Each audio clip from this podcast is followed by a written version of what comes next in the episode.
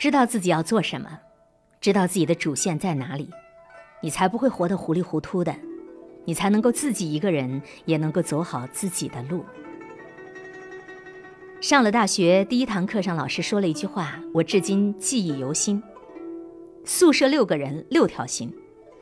或许刚刚步入大学的我们并没有太多的想法，但是我们应该意识到一个问题：念高中的时候，大家都是为了同一个目标——高考在奋斗，身边的人每天上一样的课，做一样的练习，读一样的书。而到了大学呢，一个宿舍里的同学，有的人是每天逃课打游戏。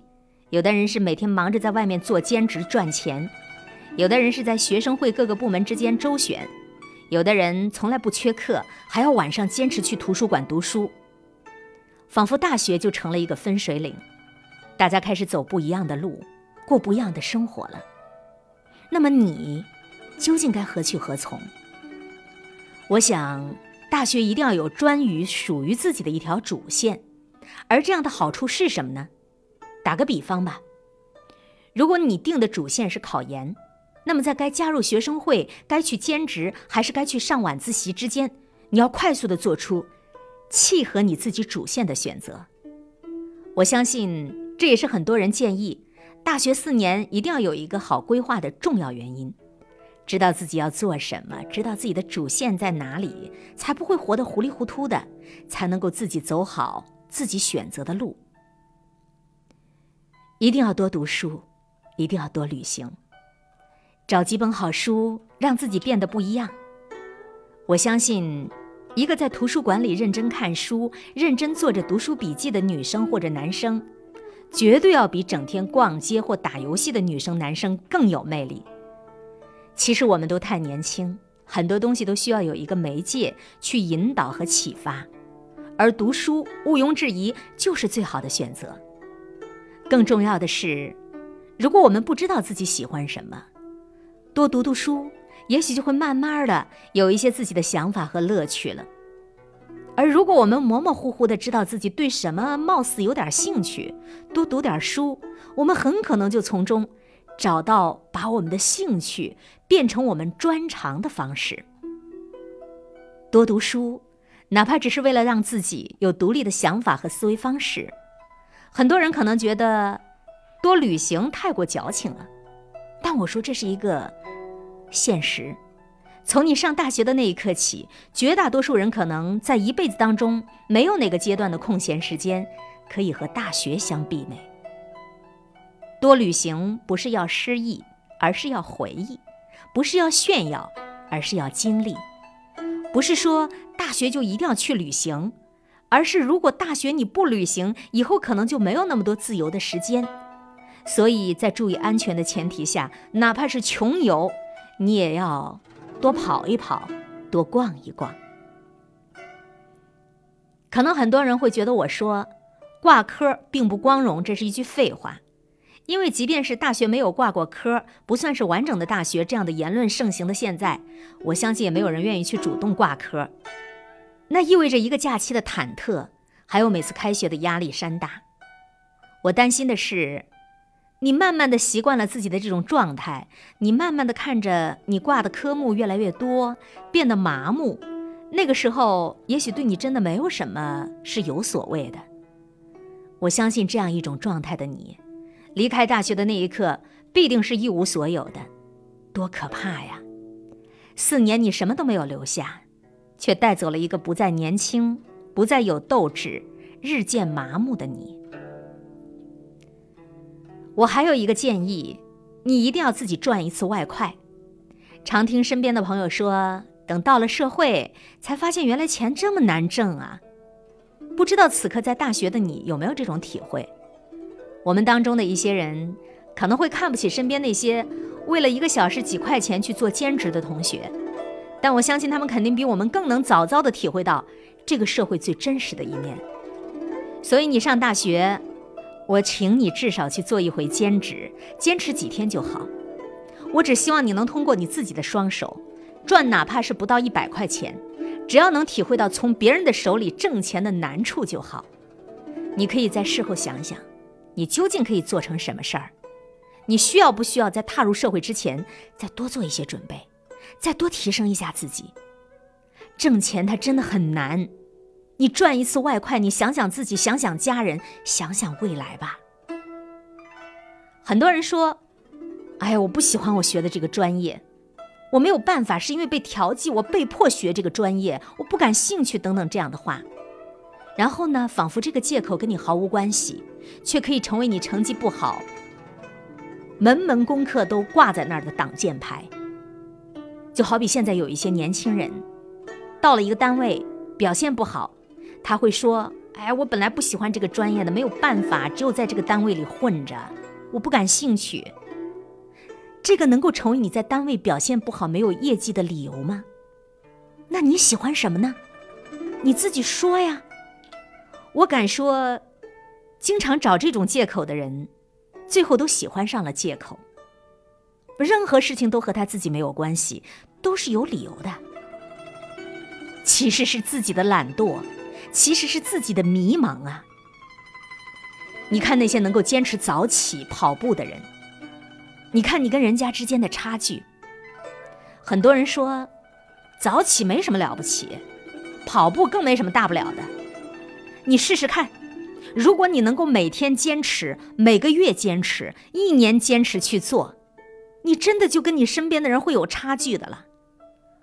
我从来没见过一个坚持了两个月早起和跑步的人会突然放弃，跟你一样睡大觉。当你自己去做的时候，你才会发现，原来坚持是这个世界上最痛苦的事情，也是这个世界上最欢喜的事情。不妨看看你身边。这些坚持早起锻炼的人，看看他们的精神状态，看看他们的精神面貌吧，真的跟你不一样。如果你相信我，就请你什么都不要管，你就这样坚持一个月的早起跑步，然后你看看自己会不会发光。我敢打赌，你会发现一个全新的自己。如果你身边没有这样的人，哎，你说我身边全是晚睡晚起的、熬夜的夜猫子，那请你来做第一个好不好？我们终究都是要走上社会的。如果说我大学最后悔什么，那一定是我没有提前出来历练。其实你只要去精心制作一份有足够诚意的简历，你要找一份实习的工作一点儿都不困难。当然，我说的是在一些一线城市。你越早了解自己的专业将来在社会里的分工，你越早的熟悉一些自己有可能进入的行业领域，你越早在自己感兴趣的工作上积累一些经验，你越会出息。实习并不代表工作经历，却可以让你清晰的了解甚至预知未来，社会真正什么样子，你感兴趣的工作究竟什么样子，你提早行动，你才能提早掌握优先权。北京、上海、广州。都没有那么可怕，好多人谈起北上广，都有一点害怕，节奏快，压力大，住房贵，消费高，交通堵，竞争强，这些标配配不起。有时候我们听到“北漂”这个词，都觉得离自己很遥远。在这里，我希望告诉你一个这样的事实：每年学校的校招季节，一个销售，一个人力资源，一个工厂的工人。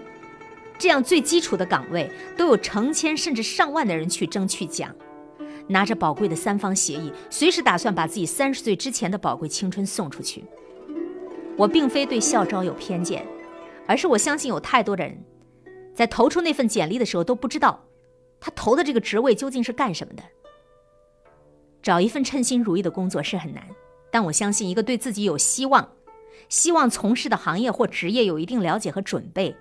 又认真又踏实、有活力又上进好学的应届大学生，一个对薪酬要求不那么高、更愿意去锻炼学习的年轻人，他在北上广一定很容易有一份适合自己的工作。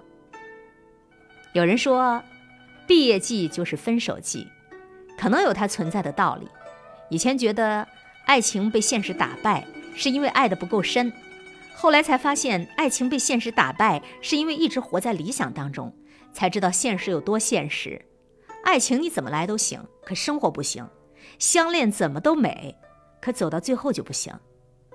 如果有一个姑娘，她愿意在你一无所有的年纪将自己的青春送上，将来分手的时候，请一定不要说是因为不爱。如果一个小伙子愿意将生活费攒下来给你惊喜，将来分手时，请一定不要说是因为他给不了你想要的。两个人在一起，从来就不是简简单单的甜蜜，反而是你们能一起承担、一起成长、一起拼搏。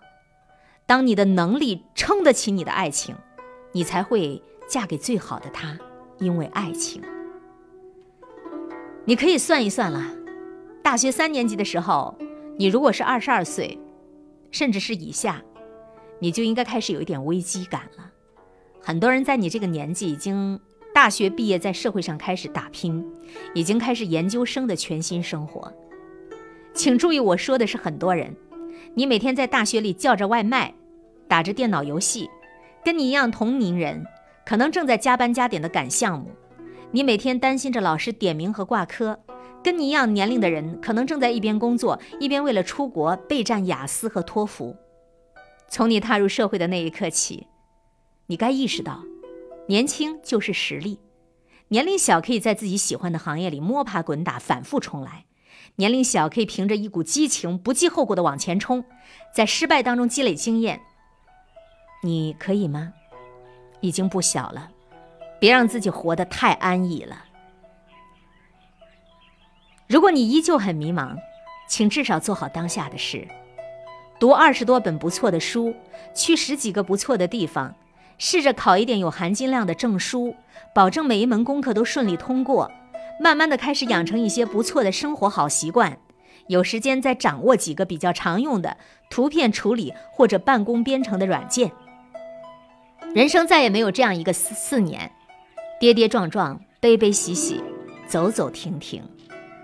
每一个走出校门的我们，都很羡慕你们，唯愿不负韶华。这一篇文字内容是刊登在公众号上的一篇推送，《人民日报》公众号上的推送。身处二流大学感到迷茫？问号，一些过来人的大实话。